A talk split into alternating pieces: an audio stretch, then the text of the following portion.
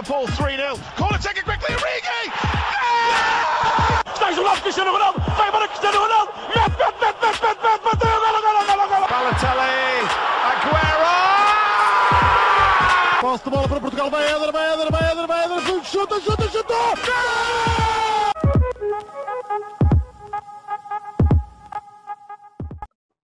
Olá, sejam muito bem-vindos a mais um episódio do podcast do Spanenka. Estou acompanhado dos habituais Rodrigo Canhoto e Miguel Rocha.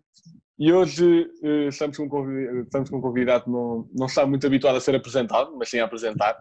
Eh, estamos com Pedro Sepúlveda. Olá, Pedro. Olá, tudo bem?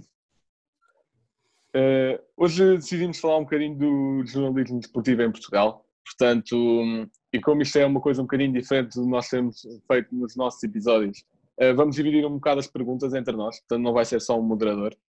Eh, portanto, eh, a primeira pergunta é: qual, qual é que achas que foi a parte mais difícil eh, de ingressar no jornalismo desportivo em Portugal?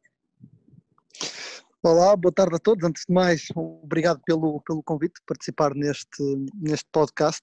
Bem, a grande dificuldade.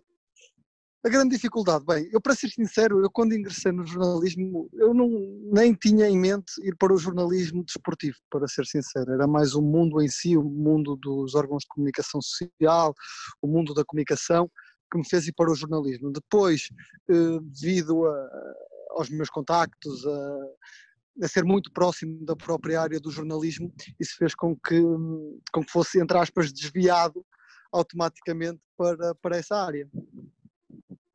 Ok, então tu não querias bem, tinhas mais em mente outro tipo de jornalismo que não o desportivo. Não, eu não tinha nada, imagina, eu não tinha nada em mente, porque tu depois percebes que neste meio é um meio que é muito difícil de entrar e tu não podes criar grandes expectativas, porque há muita gente que, vou dar um exemplo, que se está a licenciar e pensa, vou-me licenciar, e depois pode ou não fazer um mestrado, e depois vou entrar numa RTP, numa SIC, numa TV, e hoje em dia hum, isso não, não é bem assim, só para teres uma noção das pessoas que se licenciaram comigo, eh, eu não conheço nenhuma que trabalhe nos principais canais eh, em Portugal, e quando digo principais canais em Uhum. Portugal, RTP, TVI e SIC são os, os canais abertos.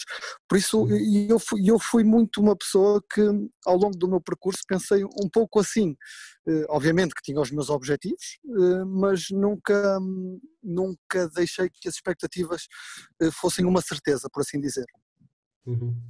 Então, e qual é que foi, eh, assim, o teu, são duas perguntas numa, qual é que foi, assim, o primeiro trabalho eh, relacionado com o futebol que tiveste, assim que te lembras, e aquele que gostaste mesmo? Olha, eu para te ser sincero vou-te primeiro explicar um pouco mais. Eu vou-te explicar um pouco antes de falarmos sobre, sobre o primeiro trabalho, porque eu não, eu não consigo neste momento eh, dar-te assim um primeiro trabalho. Mas vou-te dar um exemplo. Eu, eu licenciei-me no Porto, na Universidade de Fernando Pessoa, e depois percebi que tu, nesta área, se realmente queres vingar eh, tens que ir para Lisboa, porque nesta área dos órgãos de comunicação social, obviamente que o Porto também tem uma redação da SIC, da RTP, da, da TVI, da própria CMTV, tens o Porto Canal, tens diversos órgãos de, de comunicação social, neste caso ligados à televisão, pois ainda tens os, os ligados aos jornais, etc., à rádio, mas hum, tomei essa decisão. Tinha, tinha ido Erasmus, eh, já tinha vivido fora eh, sozinho, decidi que queria sair daqui e Lisboa era o destino. Fui para Lisboa fazer um um mestrado e ao mesmo tempo com o protocolo que a faculdade tinha na altura, comecei também a trabalhar na- para um programa que passava na, na RTP, que era uma coisa que não tinha nada a ver com aquilo que eu faço hoje, nada a ver com o trabalho que eu faço, que eu faço hoje na SIC, era uma coisa assim meio a roçar ali a fronteira entre o jornalismo e o entretenimento, que era um programa Uhum. eh, um pouco parecido com, o- com o da SIC do, do Alta Definição, basicamente era eu a entrevistar uma pessoa que, um convidado, exatamente como vocês estão a fazer aqui neste podcast, era exatamente Uhum. igual, com uma pessoa, só que com algumas câmaras a apontar e, e- e sem, poder, sem poder, neste caso, cortar e editar, porque era tudo em, num, num só take. Depois, quando acabei o mestrado, hum, tive um estágio na, na SIC, um estágio de seis meses, um estágio de seis meses onde não foi só jornalismo desportivo, porque na SIC quando tu tens a oportunidade de fazer um estágio, tens que passar no mínimo por três secções, sendo que a primeira eh, não tens escolha, é sempre entre a agenda, online e julgo que me está a faltar outra que não sei neste momento qual é, porque eu passei pela agenda só, e depois sim podes escolher mais, ou seja, os estágios assim que são, dois, são seis meses, ficas dois meses na agenda no online ou noutra, eh, noutra parte que me está a faltar agora o nome, e depois sim, pode escolher mediante a disponibilidade e se eles te aceitarem, porque têm que aceitar, escolher as tuas áreas. Eu na altura escolhi o primeiro jornal, nem sequer escolhi desporto, escolhi o primeiro jornal que era. Hum, tu na SIC tens aquilo que muita gente chama de telejornal, mas telejornal é da RTP, na SIC tens o primeiro jornal, que é o jornal da uma, e tens o, o jornal da noite, que é então o jornal das oito. Uhum. E o uhum. primeiro jornal é provavelmente o sítio sítio onde todos os estagiários querem estar, porque é o sítio onde tu aprendes mais, onde tens mais trabalho, enquanto o estagiário jornalista é o sítio onde tu vais mais para a rua fazer reportagem, que é aquilo que realmente nos move, hum, e só depois é que fui para o desporto. E ao longo deste estágio houve uh, várias coisas que, que me marcaram, não só no desporto, mas se realmente tivesse que escolher um episódio a nível jornalístico, enquanto estagiário, neste caso, que esses para mim foram os meus primeiros tempos enquanto jornalista, foi sem dúvida o ataque ao Alcochete, porque eu estava lá uh, quando tudo aconteceu, e como é óbvio, foi algo que me marcou uh, e muito. Uh, depois disso tive outros, mas acho que o ataque ao Alcochete, uhum. as próprias tudo aquilo que aconteceu a seguir, Bruno de Carvalho, a demissão do Bruno de Carvalho, tudo isso uh, foi algo que me marcou muito e a parte do ataque ao Alcochete foi sem dúvida um dos momentos que mais me marcou enquanto jornalista desportivo. Mas estava, estavas em Alcochete mesmo? Estava em Alcochete, estava na academia a fazer o ou seja, os jogadores tinham ido, tinham ido treinar e nós depois estávamos à espera da saída dos jogadores, a coisa já estava muito quente, já tinha, eh, já tinha havido o episódio da, daqueles problemas com os Jus e com o Acunha na Madeira, depois também na garagem do Sporting, uma reunião de última hora no dia anterior, se não estou em erro, onde Sim. Eh, foram convocados todos os jogadores e o treinador, em que se dizia que o Jesus ia sair ou depois que o, que o Bruno Carvalho se iria demitir e depois no dia a seguir fui eu fui eu e o Miguel Guerreiro que também é jornalista da SIC na altura eu enquanto estagiário fui acompanhar o, o Miguel Guerreiro um, uh, ao treino do Sporting que depois acabou por não acontecer e, e houve então o ataque à academia uh, como, é, como é que é ver? Não sei se conseguiste ver as pessoas a chegarem Uh, mas como é que é viver aquilo? Ou seja, do nada 50 pessoas vêm para agredir jogadores e dirigentes. É, assim, não, é tens, não tens reação, não tens reação e na altura, quando, quando, quando os invasores estavam a entrar, tu não sabias para o que era, não sabias se era para bater nos jogadores, não sabias se era só para assustar, não sabias se era para falar com o próprio Jorge Jesus, uh, sabias que era sem dúvida um sinal de que uh, os adeptos, naquele caso, um grupo de adeptos do Sporting não estava contente com o rumo das coisas e queria uh, mostrar isso nitidamente. não tens reação. Eu lembro-me que são 50 pessoas a correr na tua direção, não houve qualquer tipo de contacto físico entre os jornalistas e eles. 50 pessoas a entrarem por lá dentro e depois tu tens de cumprir o teu dever e como é óbvio não podes fugir não podes fugir dali, se eles entraram têm de sair e tu tens pelo menos esperar que eles saiam e perceber qual é o ponto de situação, porque sabíamos que no momento em que eles entraram que era algo de interesse público, algo que toda a gente iria querer saber, iria estar em todos os jornais, eh, em todas as Notícias, TV 24, naquele momento em direto, a própria CMTV, que, que teve as imagens, eh, na altura lembro-me que a única coisa que os invasores pediram foi para que não filmássemos e aí sim houve ameaças em que eles disseram na altura que, que, que iria haver agressões físicas se alguém estivesse a gravar. Naquele caso a CM teve a sorte de ter uma das câmaras apontadas para, para, para a zona de onde vinham os invasores eh, uhum. e ter a câmara ligada e, conseguiram ter as únicas imagens de, dos invasores a entrar. De resto, tu não tens, não tens, grande, não tens grande, grande reação. Eu lembro-me que foi um dia extremamente cansado. Lembro-me que cheguei assim nesse dia, por volta das 8, 9 da manhã, e que saí de Alcochete por volta das, não sei, mas já eram para aí 9, 10 da noite também, que foi a hora em que os jogadores eh, saíram para depois ir prestar depoimentos à, à GNR, julgo, ali do, do Montijo. Uhum. E assim, daqueles programas que tu mais te lembras, hum, qual é que achas, eh, programas ou entrevistas, hum, qual, qual é que achas que foi o que te marcou mais e, e porquê? O que me marcou mais acho que foi o primeiro. Acho que é aquele que marca toda a gente. Não, não, não foi o melhor, de certeza absoluta, muito pelo contrário, mas Uhum. é sempre aquele que te marca mais, porque provavelmente passas. eh, provavelmente não, eu pelo menos passei.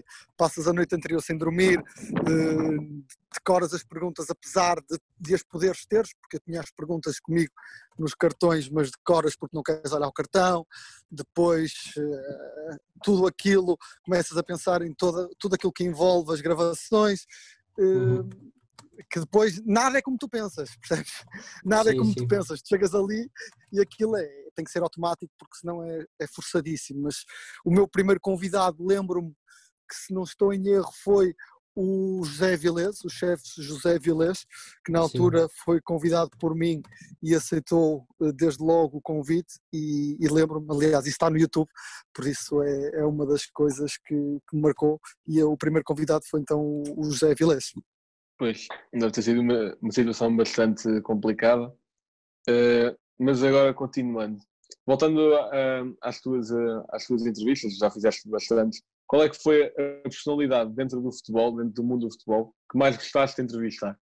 Seria injusto estar a, escolher uma. Eu trato cada convidado eh, de uma maneira, não direi única, mas adequada ao momento e ao tema que, Sim. que, neste caso, pelo qual eu o convidei. Eh, Não, não tenho, não consigo escolher um jogador, um treinador, eh, uma pessoa da rua que ninguém conhece, não consigo escolher uma única pessoa para, para dizer que esta pessoa foi o melhor entrevistado que, que eu já tive. Não, isso é uma pergunta que não, não consigo eh, escolher e, e talvez seria injusto se escolhesse uma, porque já foram tantas as pessoas que felizmente me concederam uma, uma entrevista que não, não consigo escolher uma. Então, e qual foi assim, aquele jogador mais engraçado que levou a entrevista mais descontraído que já entrevistaste? Olha, isso é, eu não sei se vocês tiveram a oportunidade de ver, se não deviam, estou a brincar. Eu estava a gravar agora um, um programa, um- umas rúbricas para o programa do Jogo Aberto. eh, Uhum. Para o programa do Uhum. Jogo Aberto na, na SIC Notícias, que era o contratempo, um contra um e o à porta fechada, que eram umas rubricas exatamente com muita piada. Eram umas rubricas com muita piada, sendo que eu fazia umas questões de cultura geral misturadas com eh, perguntas sobre futebol e tínhamos respostas muito boas. Foi uma coisa, um projeto muito, muito bom eh, de gravar. Eh, Lembro-me que, por exemplo, não, não quero eh, dizer só um, mas lembro-me que o Gil Vicente foi um dos, foi um dos clubes onde gravei que teve muita, muita piada, o Marítimo teve muita, muita piada e o Marítimo lembro que nem sequer foi gravado, por exemplo, no estádio, foi gravado numa sala num, num hotel em Lisboa, uma coisa extremamente simples, que saiu um grande programa que infelizmente não foi para o ar devido a esta situação toda do coronavírus, a SIC Uhum. eh, tomou a decisão de suspender todos os programas desportivos, eh, mas espero que agora, com a retoma dos programas e, a volta à normalidade, entre aspas, eh, possamos aproveitar todos esses conteúdos que foram gravados, gravados aliás, Eh, já tinha gravado mais de 40 e tal programas, eh, faltavam muito poucas equipas da Primeira Liga a gravar, eh, e tenho de acompanhar, porque eu tenho alguns eu tenho alguns programas depois também, se quiserem ver, tanto no site da SIC Notícias como no, no meu Instagram. Eh, Se quiserem acompanhar também, aquilo vale a pena. São cerca de 5 a 8 minutos por programa, mas garanto-vos que é- é de rir do início ao fim. Muito bem. E é onde poder mostrar esses momentos na televisão quando tudo isso voltar ao normal, não é? Hum, agora queria-te pedir para hum, escolheres assim algum momento mais caricato ou mais engraçado que já te aconteceu ah, na tua carreira de jornalista. O momento mais caricato. Caricato ou engraçado, alguma coisa assim do género. Olha, não foi bem comigo. Eh, Eu, eu- eu vou contar dois. Um que se calhar foi comigo e outro que, que não foi comigo diretamente. E eu fui um dos, um dos fundadores de um programa da SIC. Não sei se vocês sabem, devem estar habituados a ver no canal da concorrência o Mais Transferências, mas a SIC este ano, ou neste caso no ano passado, eh, fundou, fundou, não, criou um programa de eh, transferências que foi muito criado por uma equipa muito pequena da SIC do desporto, não é a equipa toda do desporto, foi, equipe- foi um programa que se chama Mercado Aberto, que é um Uhum, programa sim, que tinha prova- provavelmente, provavelmente a equipa mais pequena eh, de, de sempre da, dali da SIC, que era uma, era uma equipa que era constituída basicamente por mim, por um pivô, um pivô neste caso é a pessoa que apresenta dentro do estúdio, neste caso era o repórter e ao mesmo tempo o produtor eh, e entre aspas na ficha técnica aparecia coordenador, mas não era bem coordenador porque nós eh, sempre foi um programa extremamente democrático, não há propriamente um coordenador, eh, todos damos a nossa opinião e depois as- tomamos as decisões de acordo com aquilo que achamos que é o melhor para, para o programa. Eu lembro-me que uma vez, uma coisa que, por exemplo, lá em casa é impossível saber-se, e aposto que ele não vai ficar chateado se eu contar. O, o nosso, na altura, pivô era o Gonçalo Ferreira, eh, Uhum. que estava a apresentar com dois comentadores em estúdio durante o programa, ou seja, o programa era no início das 5 e meia às 7, depois variava, mas vá, das 5 e meia às 7, eh, e o nosso comentador, eh, o nosso comentador não, desculpem, o nosso pivô mete uma pergunta para discussão eh, em, em estúdio e manda-me uma mensagem a dizer eh, não aguento mais, tenho que ir à casa de banho. Isto em direto com, com o programa eh, no ar e, e, e avisa aos comentadores, ou seja, lança a pergunta, as câmaras tiram-no de plano, o nosso realizador tirou de plano e apontam as câmaras apenas para os nossos comentadores. Ele lançou uma pergunta, ele levantou-se, saiu do estúdio, foi à casa de banho, foi à casa de banho, ficou, sem exagero, ainda uns dois, três minutos na casa de banho com os comentadores, sem ninguém, para fazer uma pergunta, a falarem um com o outro, ou seja, a encher, porque a câmara não podia final. Eh, É uma história curiosa que nós nos rimos muito. Mas a- mesmo. aguentaram-se bem, aguenta- aguentaram-se bem os comentadores, então, tinham para, de, para tinham de aguentar, tinham de aguentar, porque se em algum momento um se calava, eh, o programa estava destruído. E eh, por isso isso nunca poderia acontecer. Outra que me lembro também foi o meu primeiro direto. Lembro-me do meu primeiro direto, que é provavelmente a coisa mais assustadora para qualquer jornalista, é o primeiro direto, porque uma peça para o jornal nós podemos refazer, nós gravamos a voz 30 mil vezes se for preciso, nós revemos aquilo 30 mil vezes. No direto, tu, quando tens uma pessoa a dizer ouvido 5, 4, 3, 2, 1, estás no ar, tu se calas, tu se não consegues, tens de conseguir, porque senão estás completamente, principalmente então na SIC, onde a responsabilidade é muito grande eh, e a fasquia também é muito elevada e não podes deixar mal eh, o canal.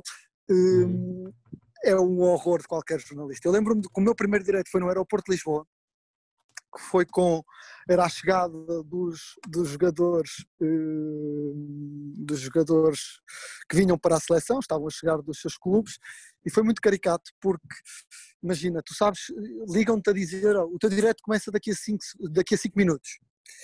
E, e eu, na altura inexperiente eh, não quero dizer que agora seja experiente, mas o, o meu primeiro direto eh, foi uma coisa que na altura, eh, por acaso eu sabia o dia antes que ia fazer direto no dia a seguir, mas há pessoas, coitadas, são- tremem quando sabem que vão ter que fazer se calhar o primeiro direto Claro. eh, daqui a uma hora. Eu felizmente ainda soube que era de um dia para o outro, ainda me consegui preparar mais ou menos eh, para a coisa, mas lembro-me que me disseram que cinco minutos antes que meu direto ia ser daqui a 5 minutos e eu posicionei-me em frente à câmara, que é aquilo que hoje em dia ninguém faz. E lembro-me que na altura imensa gente na SIC me estava a ver antes de eu ir para o ar, ou seja, na Regi nós temos acesso às imagens antes das pessoas entrarem em direto, e eu estava ali posicionado com o microfone já pronto, uma cara extremamente séria tensa, como é óbvio, dos nervos, e fiquei ali cinco minutos à espera do meu direto, que é uma coisa que não aconselho a ninguém fazer, porque fui gozado por toda a gente que cinco minutos antes ainda estava, estava ali a preparar-me, quando só tens basicamente de preparar base, mais ou menos 30 segundos antes, eh, porque senão ficas ali cinco minutos a olhar para uma câmera sem dizer nada, as pessoas até que estavam a passar no aeroporto acho que estavam a pensar que eu era maluquinho, que estava ali tipo estátua, sem mexer, eh, e foi uma das coisas também engraçadas que, que me marcou. Informação exclusiva aqui no Hispânica. Uh, informação exclusiva, olha, por acaso a do Gonçalo acho que é mais, porque ainda há pouco tempo o Gonçalo também participou num, numa entrevista num direto do Instagram e eu estava a puxar por ele porque também surgiu essa pergunta de uma história engraçada e eu tentei que ele contasse essa, mas ele não contou, por isso aproveitei para contar aqui. Ele Olha, se calhar tinha aqui. vergonha, ele se calhar tinha vergonha, mas, mas estas coisas eu acho que as pessoas gostam sempre de saber. Uhum. Então, Pedro, qual é que foi o primeiro jogo de futebol a que foste como jornalista e como é que é o processo de ir a um jogo fazendo parte do- da comunicação social? Bem, o primeiro jogo, se não estou em erro, é uma pergunta difícil, porque por acaso não foi algo que eu tenha memorizado, mas eu acho que o primeiro jogo foi o Sporting com o Atlético de Madrid para a Liga Europa. Tu estás em Eu todas relacionadas com Alcochete. Eu não- também é verdade, também é verdade. Eu, Mas é em casa ou sem fora? querer, em casa, em casa, em Ah, casa. ok. Eh, Foi o Sporting contra o eh, Atlético de Madrid, salvo erro. E também me recordo muito de um jogo que foi do Benfica, para não ser só o Sporting, senão vocês depois já começam aí a, a ligar-me a outros clubes.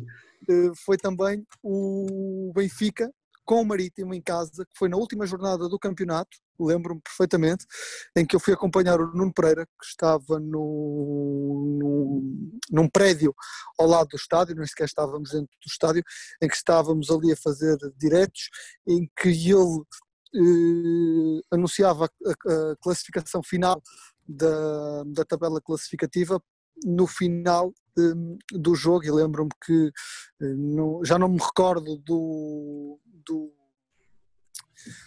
do, do resultado, mas lembro-me que o Benfica já tinha acabado com o Marítimo e que depois estávamos à espera de um outro jogo do, do Sporting e que o Sporting não ganhou, não me recordo se empatou ou se perdeu, eh, mas... Mas e em que época? Do ano Não passado? recordo já. Não, não foi o ano passado, já foi há mais, porque eu já estou na SIC Ah. pelo menos há dois anos e qualquer coisa, Uhum. por isso não foi o ano passado, mas não me recordo, ou seja, Ok, ok. ao certo não te consigo precisar eh, Sim, sim. a data. Quanto ao como, como é que é a nível jornalístico, depende um pouco, sabes? Por exemplo, eu vou dar um exemplo. Se hum, um jogo do Benfica em casa, um jogo do Sporting em casa, um jogo do Porto em casa, existem várias equipas, não existe, assim que não manda para lá só um jornalista e um repórter de imagem. Eu estou Uhum. a falar mais dos jornalistas, mas é preciso também ter em consideração que os repórteres de imagem têm tanto, eh, têm exatamente a mesma relevância que o jornalista para fazer chegar a casa aquilo que vocês veem. Porque Sim, claro. nós aparecemos, mas eh, eles, sem eles não conseguimos eh, aparecer. Quais é que são então? Existem duas equipas, normalmente. Uma que fica no exterior do estádio, isto em jogos, ou seja, estou-te a dar um exemplo de um jogo normal, onde estou a falar de um, de um clássico ou de um derby. Eh, Sim. Uma equipa que fica no exterior do estádio, eh, a falar com os adeptos antes e depois do jogo, e uma equipa que faz então a cobertura do jogo dentro do estádio. Sendo que, neste caso, sendo os jogos do campeonato, nós não podemos filmar nada dentro do estádio, ou seja, ao longo dos 90 minutos, uma vez que os direitos televisivos do campeonato português são da Sport TV. Podemos sim, neste caso, na Liga Europa, no caso da SIC, porque é a SIC que tem os direitos, eh, este ano por acaso foram partilhados com a Sport TV, eh, mas nos jogos que são da SIC podemos sim filmar também durante os, os 90 minutos. E pronto, e depois há um jornalista, o jornalista que faz o jogo durante os 90 minutos, agora vocês pensam, vocês não podem fazer imagens, o que é que ele está a fazer? Está, está a ver o jogo? Não, também não. O que nós ficamos, ficamos a ver o jogo, a, a tirar notas, porque depois vamos fazer tanto a conferência de imprensa no final, como a flash interview. E esse jornalista faz também diretos hum, no exterior do estádio, antes do jogo começar, e geralmente já não faz no final, porque no final está a fazer a flash, a conferência de imprensa, e quando a flash e a conferência de imprensa terminam, normalmente já não há adeptos à volta do estádio. Uhum. Como é que é assim na flash e mesmo na conferência de imprensa? Por exemplo, situações onde os treinadores saem a meio uh, porque ficam chateados.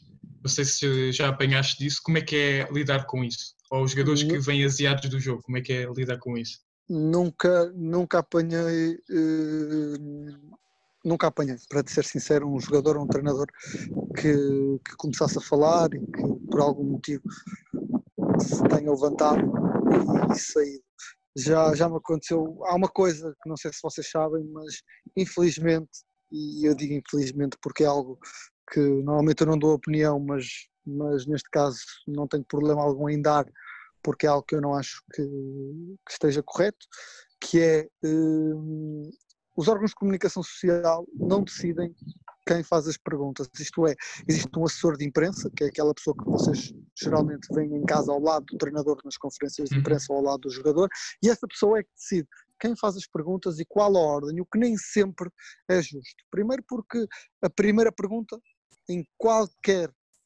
uh, situação, é sempre para o órgão de comunicação social ligado ao clube, neste caso BTV, uhum. Sporting TV, e o Porto Canal, o que na minha opinião é injusto, mas é o que é. Nem na política existe alguém que escolhe quem é que faz as perguntas primeiro. E depois de ser esse órgão de comunicação social, é o próprio assessor que escolhe quem é que eh, quem é que faz eh, a pergunta, a próxima pergunta, se é depois a CNTV, se é depois a TVI, se é depois a SIC, e, e, o próprio assessor, que é uma coisa que já me aconteceu, se quiser, mesmo que tu estejas ali com o braço levantado, na minha opinião já é ridículo, o jornalista tem que estar ali com o braço levantado e haver uma ordem tipo estipulada por alguém. Eh, obviamente que nunca poderíamos fazer todos a pergunta ao mesmo tempo, porque senão ninguém se iria entender, mas acho que eh, todos os jornalistas têm algum tipo de civismo e, e se nos dessem a oportunidade de escolhermos entre nós uma ordem estipulada, tenho a certeza que nós nos iríamos entender. Mas já me aconteceu, por exemplo, estar numa conferência de imprensa ou numa conferência de imprensa pós-jogo ou de televisão, tanto faz, e querer colocar uma questão e o, o, assessor não, não, não me dar a palavra, entre aspas, neste caso é mesmo isso, dar a palavra para, para fazer a questão. Ou seja, eu fui lá, basicamente, cobrir eh, em, a conferência de imprensa, mas o meu papel ali foi nulo ou quase nulo, uma vez que não, não pude colocar uma pergunta, fui apenas ouvir as questões dos, dos meus colegas e muitas vezes eh, fazer, eh, fazer peças com questões que nem sequer infelizmente foram colocadas pela SIC eh, porque não nos deram essa oportunidade. Pois, deve, deve ser no mínimo revoltante estar lá para depois não ser abordado, não darem a palavra. Isso, isso acontece muitas vezes. Houve, houve um, também um episódio que, por exemplo, eu lembro-me que me marcou. Eu lembro-me que uma vez o Sporting fez uma, uma ação, ainda estava o Bruno Fernandes na altura no Sporting, fez uma ação para promover a formação ali no Campo Grande.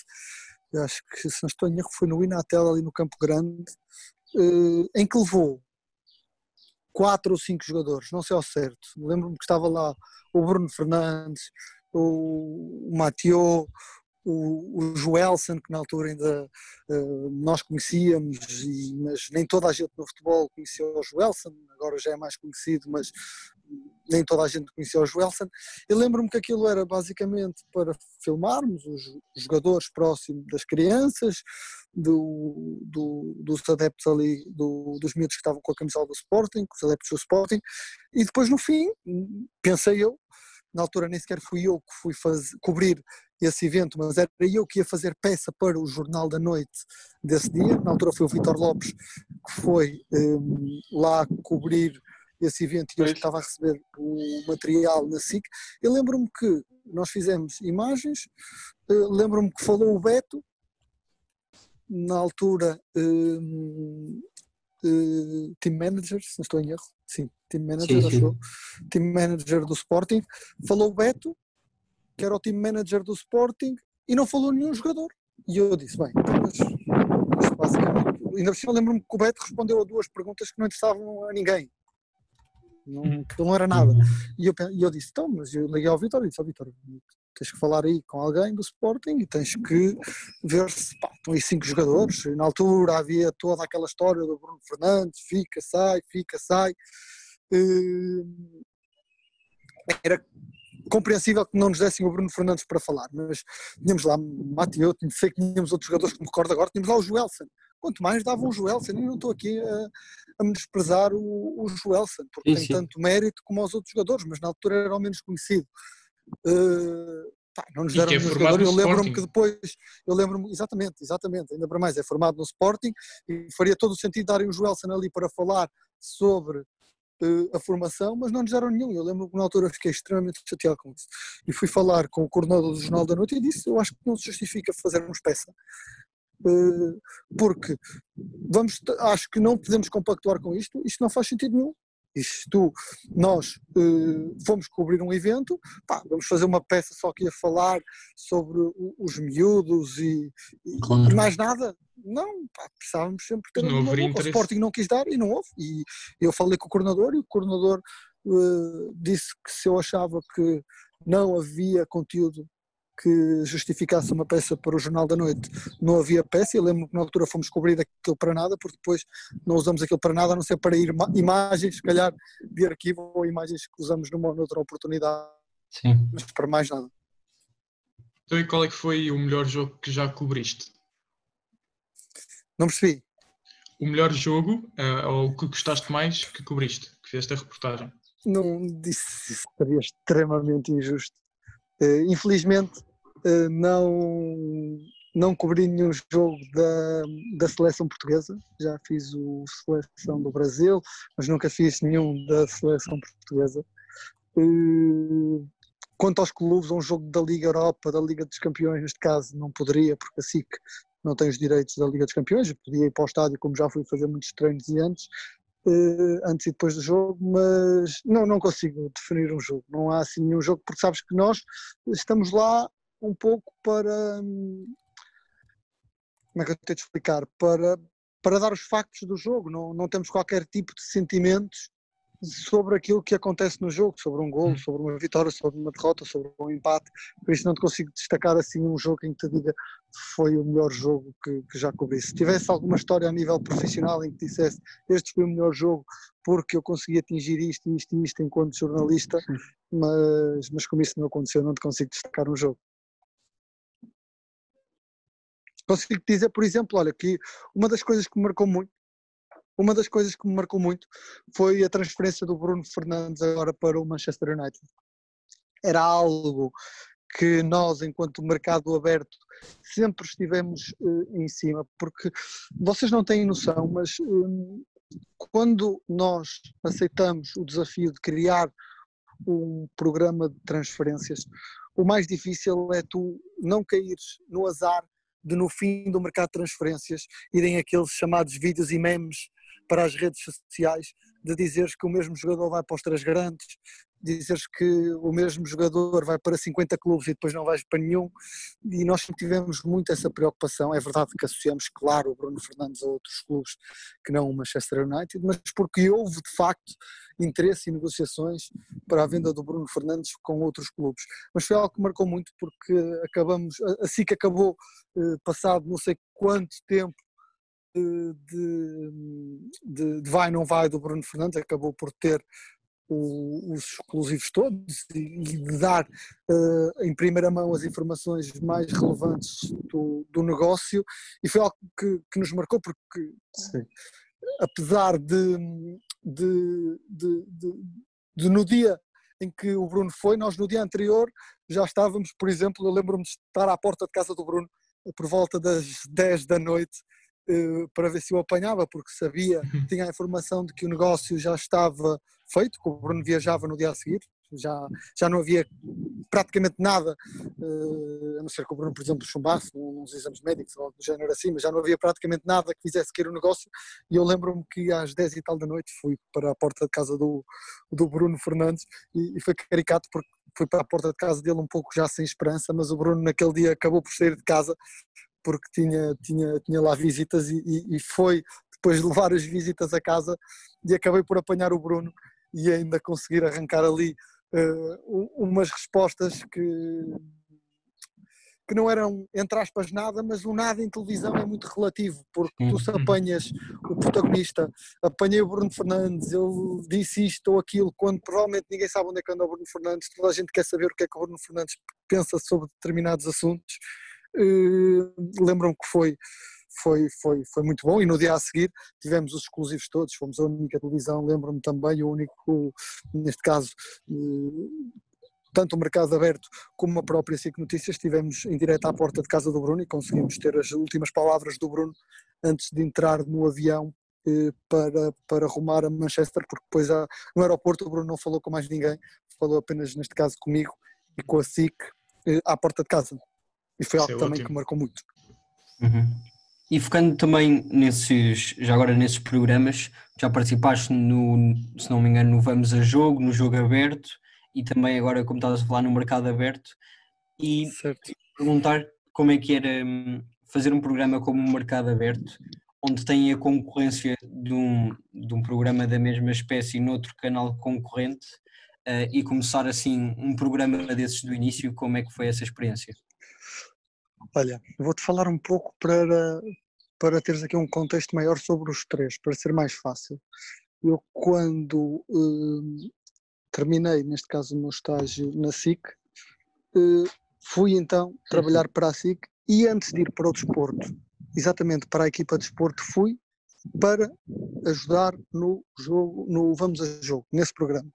Na altura era também feito por uma equipa muito pequena, que era eu, o Nuno Luz, o Nuno Pereira, o Paulo Sepa, que era repórter de imagens, e o Luís Gonçalves, que era o, o editor. Hum, lembro-me que fui não para trabalho de repórter ou de, ou de, ou de jornalista propriamente dito, fui mais para ajudar na produção de, do, do programa. Uhum. Não, não sei se vocês sabem o, o, o, que é que, o que é que isso significa, pá, basicamente tu tens que ter em todos os programas tens que ter um produtor que é a pessoa que trata de, de, de agendar os sítios, o que é que tu vais gravar, o que é que tu podes fazer, o que é que tu não podes fazer, o que é que tens de pedir autorização, o que é que não podes, convidados, por aí. E fui mais para ajudar nesse, nesse sentido. Fiquei uhum. durante. Foi espetacular. Foi espetacular.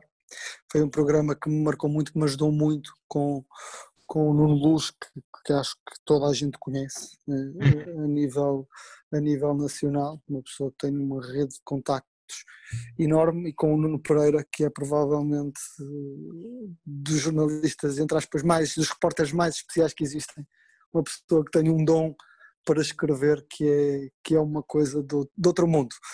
Eh, quem me dera a mim um dia, quando terminar a minha carreira, poder, poder dizer que tenho metade do que aquilo que o Nuno Pereira, neste caso, tem, o dom que ele tem para, para escrever. Pronto, e corremos o país, corremos os estádios todos da Primeira Liga, de norte a sul. Fomos lá para fora também entrevistar jogadores, lembro que fui a Barcelona entrevistar o Nelson de Semedo, fui a Milão entrevistar o João Mário e o Cédric Soares, uh, lembro-me que fomos, neste caso, à Dinamarca entrevistar o Schmeichel, uh, muitos, muitos, fomos, lembro que fomos a Valência entrevistar o, o Gonçalo Guedes, vários.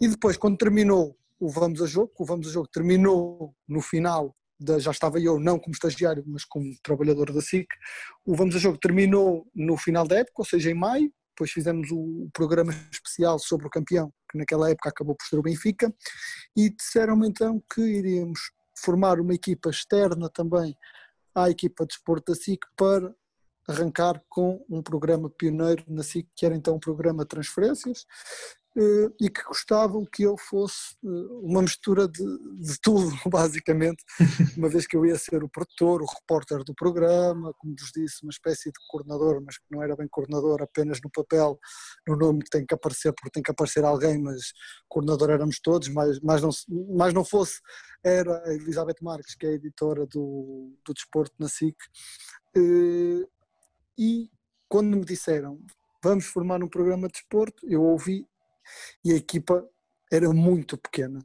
assustou muita gente, eh, porque era uma equipa muito pequena, como vos disse já, era eu, o Gonçalo, o Gonçalo Ferreira, que na altura era o pivô do, do, do programa, era a Elizabeth Marques, que não fazia bem parte da equipa, ou seja, claro que fazia parte da equipa porque é editora do desporto, mas ela tem muito mais coisas para se preocupar do que propriamente com, com aquele programa, ou seja, a Elizabeth Marques basicamente só entrava quando nós tínhamos alguma dúvida e estava ali eh, as nossas, hum, ou seja, estávamos ali divididos entre uma coisa e a Elizabeth uh, desempatava a coisa. Basicamente era eu, o Gonçalo Ferreira e um comentador, que neste caso, desde o início também, é o Luís Aguilar, o comentador do, do Mercado Aberto, o, basicamente o residente, entre aspas, o comentador habitual do mercado aberto. Ou seja, três pessoas, pensem, três pessoas para fazer, três não, quatro, porque não, não vou meter a Elizabeth Marques de parte como é óbvio, quatro pessoas para fazer um programa de, eh, de televisão sobre transferências em que tu tens que saber tudo antes dos outros, ou seja, isto não é pegar no jornal, ver o que é que está a sair no jornal e meter no programa, é o contrário. É tu conseguires arranjar as informações para no dia a seguir os jornais pegarem no que tu disseste no programa e fazerem disso notícia. Combater contra, como vocês falaram, um programa como neste caso Mais Transferências tem 4, 5 anos de existência, tem uma marca completamente fidelizada no, no mercado. Não era fácil, mas a nossa direção deu-nos toda a confiança e, e nós aceitamos o, o, desafio. Sabíamos que ia ser difícil, mas lembro-me que depois, quase a estrear o programa, o Gonçalo Ferreira deixou a SIC, ou seja, o Gonçalo, o Gonçalo comprometeu-se ainda a fazer um mês dos três meses de mercado, mas que depois tinha que sair. Mais tarde foi para o Sporting Clube de Braga, para diretor da, da Next do Braga, e depois veio a Filipe Pereira, que é ainda atual pivô tanto do mercado aberto como do jogo aberto, eh, foi muito complicado. Eh, para vos dar um exemplo, o Gonçalo e eu tínhamos uma ligação muito próxima, se calhar tínhamos um método de trabalho que não era o melhor, mas que era eficaz. Trabalhávamos, se calhar, muitas das vezes muito em cima do joelho, mas as coisas saíam. Com a Filipa Pereira, quando o mercado aberto teve de mudar para a Filipa Pereira, as coisas são, foram completamente diferentes. Não estou a dizer que foram melhores nem piores, mas foram diferentes. Para mim foi um choque muito grande trabalhar com a Filipa, para a Filipa foi um choque muito grande no início trabalhar comigo. Tivemos várias, eh, não vou dizer discussões, mas nem sempre concordamos um com o outro. Tivemos que nos adaptar muito uh, um ao outro, tive que me adaptar muito à Filipa, a Filipa teve que se adaptar muito a mim, para vocês terem uma noção, a Filipa é uma pessoa que é extremamente trabalhadora, eu não estou a dizer que eu não sou, mas eu teoricamente, enquanto produtor do programa, teria a obrigação de ser a primeira pessoa a chegar, e eu acho que nunca fui a primeira pessoa a chegar, acho que a Filipa era sempre a primeira pessoa a chegar, a Filipa se tinha que estar lá, imaginem à uma da tarde ou ao meio-dia, estava lá às 11 ou às 10 e meia. E eu se tinha que estar lá ao meio-dia, era capaz de chegar lá ao meio-dia e meia. Isto não é a melhor coisa de se dizer, mas como é verdade, não tenho problema algum em, em admiti-lo. Mas depois acho que só ganhamos com, com tudo. A Filipe é, é, um pouco, não estou a dizer que o Gonçalo não era, mas a Filipe é um pouco como eu, quero, quero sempre o melhor. E, se temos o jogador X, porque é que não vamos tentar o Y? Eh, se conseguimos este presidente, porque é que não vamos tentar o outro presidente? Pá, e foi complicado, até porque hum, o programa do Mercado Aberto é um programa muito complexo, tem muito grafismo, deve ser neste momento o programa da SIC, se não estou em erro, deve ser o programa da SIC com mais coisas, mais grafismo, mais eh, interatividade a nível das aplicações que nós usamos para falar de determinados temas, realidade aumentada, 3D, que é o chamado 3D, eh, deve ser sem dúvida o programa da SIC Notícias com mais eh, grafismo fazer isto tudo com uma equipa de quatro pessoas não é fácil, ou quatro, cinco pessoas, obviamente depois também temos outras pessoas que nos ajudam imenso, não era impossível, a Patrícia Moreira, o Nuno Bugarinho, o Tiago Gomes Pedro, no arquivo, há aqui imensas pessoas que nos ajudam, mas não são propriamente essas pessoas que metem o programa no ar, ajudam, mas não são elas que todos os dias trabalham para meter esse programa no ar.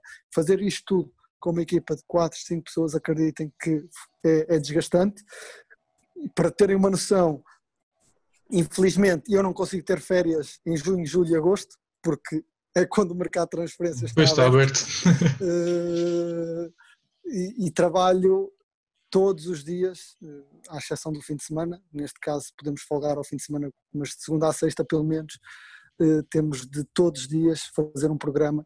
E imaginem o que é que é vocês terem que pensar todos os dias para fazer um podcast todos os dias, ou seja, todos os dias terem um podcast para fazer, em que todos os É, dias pá, têm não que me criar algo isso. diferente Ah, não dá, todos os não dias dá. têm que criar algo diferente e pior. Porque imaginem, fazer um podcast sem convidado, uma vez passa, duas ou três já ninguém vai ouvir. Na televisão é igual. Nós temos, se temos um programa sem convidado, passa, não é a mesma coisa. Podemos nos adaptar, arranjar aqui formas e nós arranjamos muito isso através das aplicações e, e várias mini rúbricas que temos no programa, os, os próprios VDs, etc, etc, mas não é fácil. Agora imagine arranjar todos os dias uma pessoa ligada ao futebol para ser convidado na SIC não é fácil, até porque também não podemos convidar qualquer pessoa, não podemos, eh, não, não, não, não quero estar aqui a dizer que, que não tem, que há pessoas desconhecidas que não têm interesse, porque há, mas temos também que olhar um pouco para as audiências e, e há determinadas pessoas que, que vendem melhor que outras. E, e não, é mu- não é nada, nada, nada, nada, nada fácil hum, fazer um mercado aberto e julgo que o mercado aberto é de longe o maior desafio que eu já tive até hoje na minha curta carreira. Era, era, isso, era isso que eu te ia perguntar, era como é que num programa como, como o Mercado Aberto, ehm, vocês que tinham, como é que vocês construíam o programa, de certa forma, como é que arranjavam os contactos, eh, como é que iam Vou-te buscar explicar. notícias? existia uma reunião, uma reunião que era eu, a Filipa Pereira, no mercado aberto nem tanto. Eh, No mercado aberto nem tanto, mais no jogo aberto passou a existir e no mercado aberto, se bem que agora para o final, nesta última temporada também acabou por existir. Existia uma reunião onde estava presente eu, a Filipa Pereira eh, e a Elizabeth Marques, editora do Desporto. E nós nessa reunião eh, já temos mais ou menos uma ideia daquilo que vamos daquilo que vamos falar, porque eu, eu a Filipa, a própria Elizabeth, na noite anterior tivemos a fazer contactos e a tentar saber coisas e, e depois já levamos para a reunião uma espécie de esboço do programa. Depois debatemos durante essa reunião, e o próprio Luís Aguilar, atenção, Luís Aguilar é comentador do programa, mas não entra só para comentar aquilo que nós, que nós queremos. O Luís Aguilar também faz muito esse trabalho de contactos, de, de arranjar notícias. O Luís Aguilar só não está presente nas reuniões, está assim, ou seja, ele manda a, a parte dele, manda a parte das histórias e das notícias que ele tem. Nós reunimos, fazemos uma espécie de esboço de guião para esse programa do dia, ou seja, nós, nós não conseguimos Uh, neste caso hoje é sábado, eu, eu hoje só consigo fazer o programa de sábado, eu se quisesse adiantar o programa domingo eu não consigo, só no domingo é que consigo fazer, a dificuldade está aí, é que eu não consigo uh, adiantar trabalho basicamente, mas pronto, para não me perder, temos essa reunião, eh, eu, a Filipa Pereira e a Elizabeth Marques, escolhemos os temas, ligamos ao Luís Aguilar para ele saber sobre o que é que vai falar, uma vez que é o comentador, e depois fazemos ao longo da tarde tudo aquilo que vocês veem em casa, desde os grafismos, as frases, tudo e mais alguma coisa. E ao mesmo tempo tentamos, com os nossos contactos, aprofundar as notícias que vamos dar para darmos o máximo de pormenores eh, para que lá em casa as pessoas percebam que o mercado aberto é, sem qualquer tipo de dúvida, o melhor programa de transferências do país. Então, e Pedro, qual, qual é a personalidade que. Isto é uma pergunta de dois em um. Qual é a personalidade que gostavas mais de entrevistar? E outra pergunta era qual a personalidade de sempre, de toda a história futebolística e não só, que, que também mais gostavas de entrevistar? Bem, essa pergunta é um bocado com rasteira, porque nós não podemos ter, teoricamente, nenhuma personalidade que, que gostássemos de entrevistar mais ou menos. Eh, Eu não tenho problemas em responder, acho que a resposta nas duas é a mesma. Eh, Eu não sou felizmente assim tão velho e cresci ao longo da minha vida eh, ao mesmo tempo que o próprio Cristiano Ronaldo foi crescendo e vi tudo aquilo que ele alcançou enquanto português enquanto jogador dos clubes por onde passou e enquanto eh, futebolista e desportista que é, pá, obviamente que acho, se calhar eh, alguns jornalistas podem dizer que gostavam de, de entrevistar, se calhar. Quando digo desportivos, hoje em dia as pessoas dizem jornalistas desportivos, mas há muitos poucos jornalistas desportivos. Aquilo que existem é jornalistas futebolísticos. Porque o desporto hoje em dia Pois, é quase exato. todo futebol. Pois. Eh, pode haver alguém que diga que gostava de entrevistar um, um Ayrton Senna que já, que já morreu, uma pessoa assim dessas, mas acho que estariam a mentir as, as outras pessoas se lhes fosse questionado uma personalidade do futebol, podiam-te dizer vivas o Ronaldo, o Messi ou se calhar uma determinada pessoa, um Pinto da Costa, porque é uma pessoa que provavelmente não dá não dá muitas entrevistas. Posso desde já dizer que, por exemplo, hum, já ouvi o Daniel Oliveira dizer que era uma das pessoas que gostava de entrevistar, que já fez muitos convites ao próprio para, para o entrevistar, mas tu não vês o Pinto da Costa, por exemplo, dar muitas entrevistas, grandes entrevistas, entrevistas exclusivas sobre ele. Não Sim. é uma pessoa que não, não, não dá muitas entrevistas.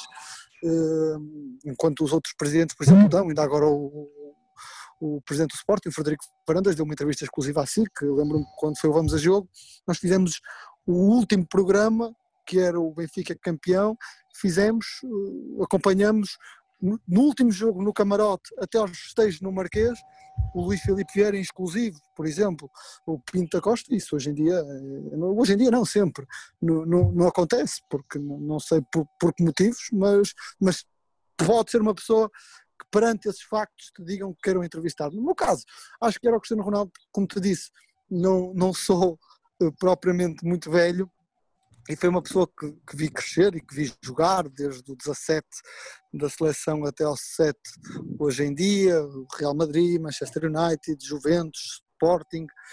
Acho que, que provavelmente se me dissesse assim, gostavas, se pudesse escolher uma pessoa para entrevistar, para ter uma grande entrevista, quem é que escolhias? Pá, Ronaldo. Acho que escolheu o Ronaldo, apesar do Ronaldo, por exemplo, já ter tido mil e umas grandes entrevistas exclu- exclusivas. E eu sigo muito também outro tipo de órgãos de comunicação social. Na altura em que ele estava em Espanha, acompanhava muito órgãos de comunicação social espanhóis, até porque o meu programa favorito sempre de desporto é espanhol. Hum, era o Ronaldo. Se vai acontecer, não sei. Se me perguntas, pensas nisso ou fazes alguma coisa para que isso aconteça? Eu não, eu faço o meu trabalho eh, e, e faço o meu trabalho pá, e espero que isso aconteça naturalmente. Hoje em dia também se fala muito na questão, quando o João Félix foi vendido por 126 milhões, se, se poderia, na altura, fizeram-me essa pergunta, se eu gostava de entrevistar o, o- o João Félix. se- eu não tenho propriamente uma opinião formada. Eh, obviamente que se gostar, uma coisa é gostar, outra coisa é ter de o fazer. Eu normalmente, todas as entrevistas que faço, gosto, porque senão não as fazia, porque felizmente assim que não obriga ninguém a, a- a fazer um determinado tipo de trabalho se essa pessoa não gostar do que está a fazer. Agora, eu acredito muito numa coisa, que é, se tu fores bom no, no teu trabalho, vais sempre acabar por entrevistar os melhores. Porque os melhores cruzam sempre e os jogadores hoje em dia, mais do que nunca, também não aceitam ser entrevistados por qualquer jornalista ou por qualquer órgão de comunicação social. Eh, tu vês, e eu não tenho nada contra o jornalismo da CMTV, mas eu tenho a certeza que jamais o Cristiano Ronaldo seria entrevistado pela CMTV. Eh, pá, mas isto hoje em dia o futebol não é assim tão linear. Tu- Eu posso dizer que a SIC é, entre aspas, o melhor órgão de comunicação social português, mas a última grande entrevista do Cristiano Ronaldo eh, à, à comunicação social portuguesa foi à TVI. Percebes? Está aqui depois várias nuances, mas para te dar uma resposta mais concreta e não estar aqui um pouco ah, a navegar na maionese, como se costuma dizer, eh, pá, se tivesse que escolher uma pessoa, acho que era o, o Cristiano Ronaldo, mas já- me cruzei com ele se calhar em conferências de imprensa e em jogos, zonas mistas, etc, etc. Eh, mas entrevista sentado, só eu e ele poder perguntar o que eu quisesse e ele daria as respostas que achasse que tinha de dar, de preferência a verdade e só a verdade, era provavelmente a pessoa que eu gostava mais de, de entrevistar. No fundo, todos estávamos, não é? Exato. Ahm, como é que achas que o- eh, esta questão do coronavírus e agora um possível regresso à Liga e mesmo a nós deixar de patrocinar a Liga, como é que isto vai afetar o futebol?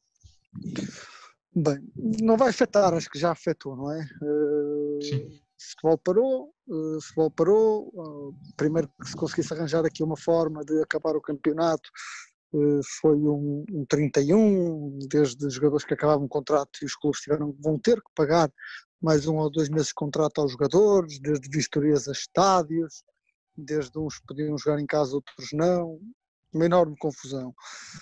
A nós vai deixar de patrocinar, já anunciou. Pá, sobre isso não tenho muito a dizer, pronto, a Liga perde, perde o principal patrocinador, mas de certeza que será encontrado outro para, para patrocinar a Liga. Então se não patrocinar, não seria, acho eu, a primeira vez que tivéssemos uma Liga sem ser patrocinada. Hum, pá, isto do corona veio afetar em tudo, não é? Tu hoje em dia, por exemplo, já não vais vender um, o Benfica, para dar um exemplo, um exemplo português, o Benfica já não vai, de certeza, com, este, com isto do coronavírus, já não vai andar a comprar jogadores aos 20 milhões, como estava a fazer, o Benfica comprou o Weigl por 20 milhões, comprou um Pedrinho por 20 Pedrinho. milhões, comprou o Raul Tomás por 20 milhões, acabou por vendê-lo, mas o Benfica era um clube que após vender o João Félix por 126 milhões de euros estava a investir muito no plantel e, e não o vai poder fazer. Eh, isto nunca vai ser justo, porque vai haver clubes que vão beneficiar com isto e vai haver clubes que vão sair prejudicados. Isto é como acabar os campeonatos ou não acabar o campeonato. Não há uma opinião que seja justa. Se calhar alguns preferiam que o campeonato acabasse, outras que o campeonato continuasse eh, até ao final. Agora, acho que eh, as coisas estão-se a, encaminhar para voltarmos à normalidade. O campeonato regressa no dia 3, vai-se terminar, ao que tudo indica, e se Deus quiser, o campeonato até ao fim. Infelizmente, sem jogos à porta fechada, que é algo que pode parecer um pormenor, mas acreditem que tenho a certeza absoluta que para os jogadores e para os próprios clubes a nível financeiro é algo que faz muita diferença no, no futebol português. E Vai ter todo um vamos ter impacto.